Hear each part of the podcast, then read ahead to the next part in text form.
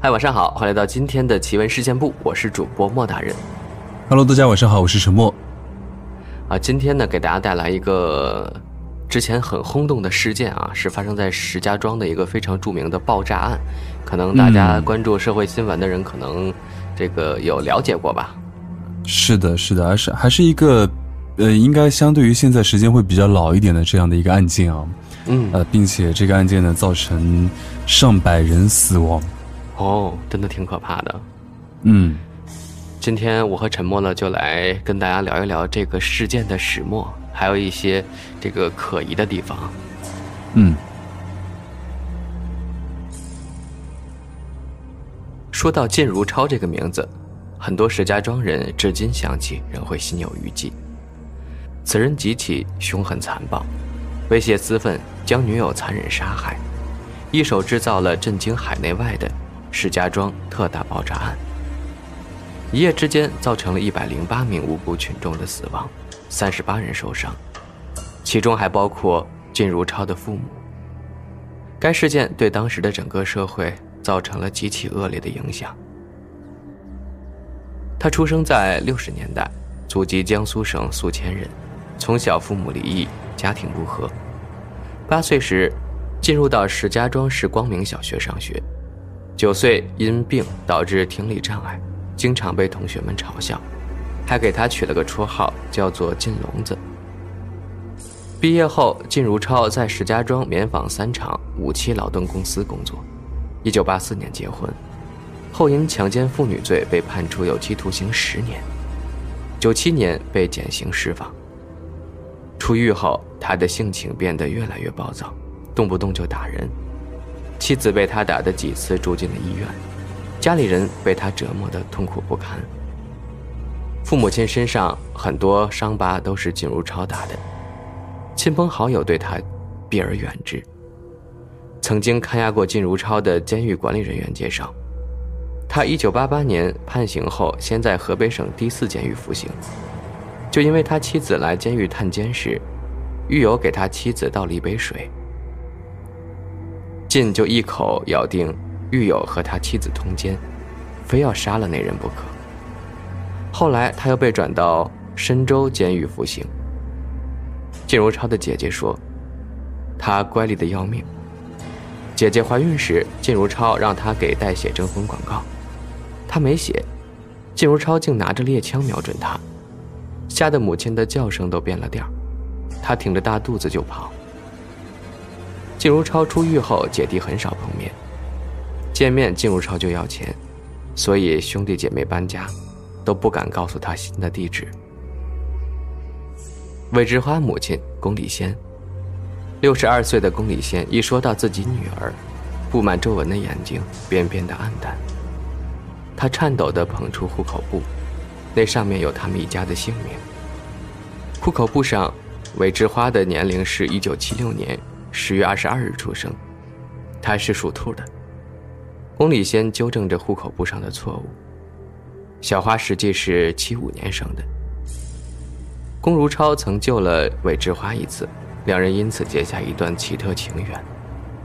韦志花曾被人拐骗到河北栾城，石家庄附近的一个城市，嫁给一个残疾家庭，但韦志花死活不愿意，从那家跑了出来。他身无分文，在石家庄市附近饿得直发昏，在路边哭泣，刚好被过路的靳如超看见。靳便将韦志花带回家。韦志花的母亲说：“靳如超的目的就是要韦志花做他的老婆，要不他不会有那么好心的。”跟着靳如超到了石家庄市的韦志花还高兴了一阵子，但时间一长，他就受不了了。靳如超性情粗暴，动不动就对他拳打脚踢。两人相处的三个月里，靳如超暴打了韦志花多次。靳如超曾因强奸罪坐过牢，妻子与靳如超离了婚。出狱后，他就干一些小偷小摸的勾当。有一次，靳如超叫韦志花到商店里面去偷洗发水。从没偷过东西的他被店主发现，罚了一百六十元。回到家后遭到一阵暴打，靳如超好心的姐姐看见韦志花时常受尽的凌辱，便偷偷告诉他，他这个弟弟脾气太坏，要找个机会逃走，并暗中资助了韦志花六百块钱。韦志花逃离靳如超后，回到了家乡。做母亲的宫里仙对女儿回来的日子记得特别清楚，但是就是这次韦之花的不辞而别，给自己也给他人种下了祸根。王林琴是韦之花的初中同学，他读到初中毕业，在凶杀案发生前曾见过金如超一面。据他说，大约在二月末，有一天他正在姐姐家帮忙做事儿，一个四十多岁的男人向他问路。打听韦之花的家，他抬头一看，当场吓了一跳。前面这人怎么这么吓人？脸上坑坑洼洼，脑门贼亮，一脸的凶相。当时靳如超背着一个绿色帆布包，手里还提着个小包。王玉琴当然知道韦之花的家，但他被靳的恶相吓住了，忙说自己不知道。靳如超因为耳聋。他是将要打听的东西写在手上的。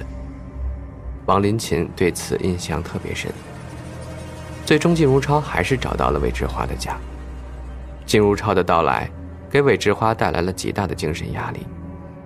据母亲回忆，靳如超一到，就明确提出要带韦志花走，回石家庄。背着靳如超，韦志花对他妈妈宫里仙哭诉，说她再也不愿意跟着靳如超回去。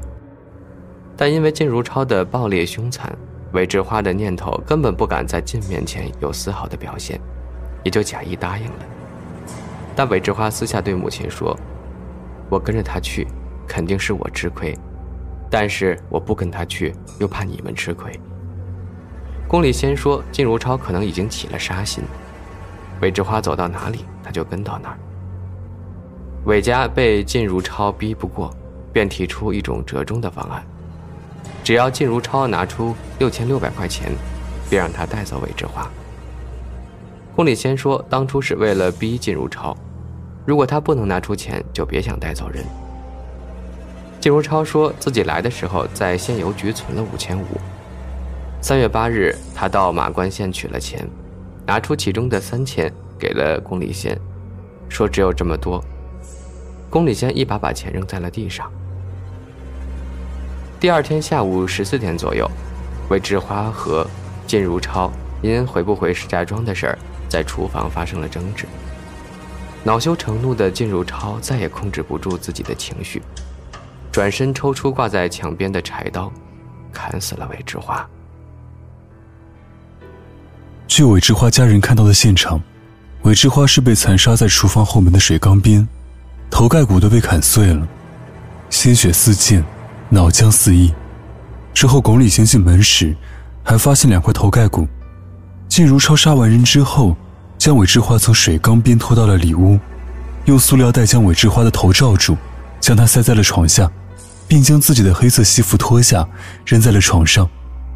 靳如超随后还不慌不忙地锁好了韦家大门和厨房门，离开了韦家。但毕竟是杀人，靳如超匆忙中忘记了自己的部分行李。在走出好远之后，又返回韦家取自己的行李。经当地公安鉴定，韦志花死于十四点左右。发现韦志花尸身时，已经是十七点。韦志花已死去多时，靳如超早已逃走。三月九日下午，岩峰洞村的一些村民还看见靳如超离开的，但没有想到他杀了人。当天，当地下着小雨。据韦家的一些亲戚讲，他们都在自己的屋里没有出去。龚立新和老伴刚好去了亲戚家，仅剩韦志花和靳如超在家。这些条件为靳如超作案提供了方便。龚立新回家时，发现自己家的门都锁着，还以为是女儿出去玩了，就在不远处的韦志花二哥家找，没有。慌了的龚立新忙去找老伴韦朝寿。韦志花的父亲韦朝寿从牛圈处爬进来，拿到了备用钥匙，门打开后。两个老人吓呆了，只见厨房里的水缸旁边一大堆血，房里的地上血迹斑斑。当电筒光照到韦志花住的床下时，发现怎么床底下有一双脚，大伙一看，才发现是韦志花。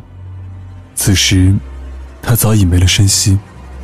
杀死女友后，靳如超自知罪行严重，便决定孤注一掷，铤而走险，继续报复杀人，将所有对不起自己的人全部杀死。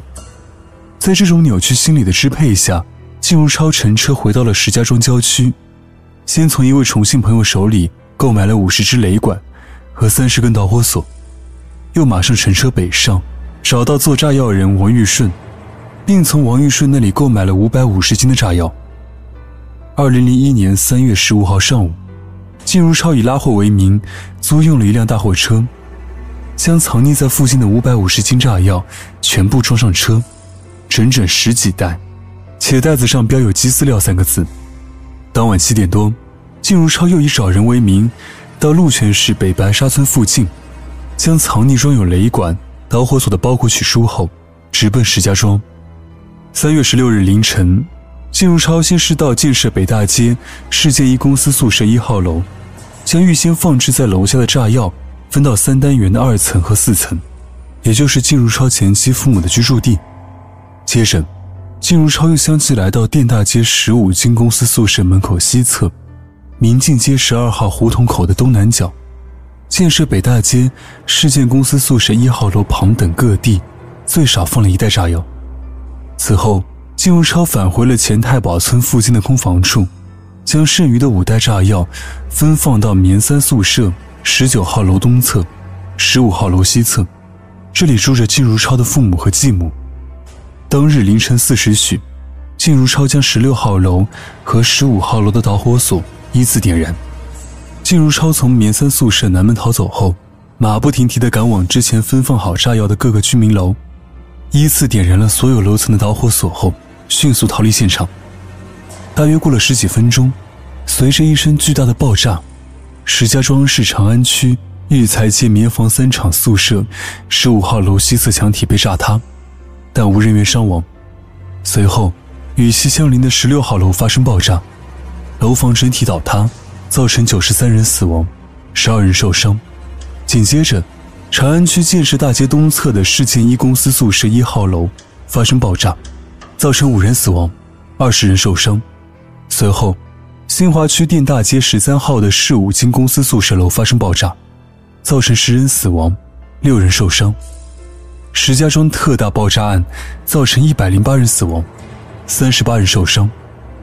案发后引起了国务领导的关注，并要求公安机关调动一切力量，采取一切手段，想尽一切办法，不惜一切代价，全力抢救受害群众。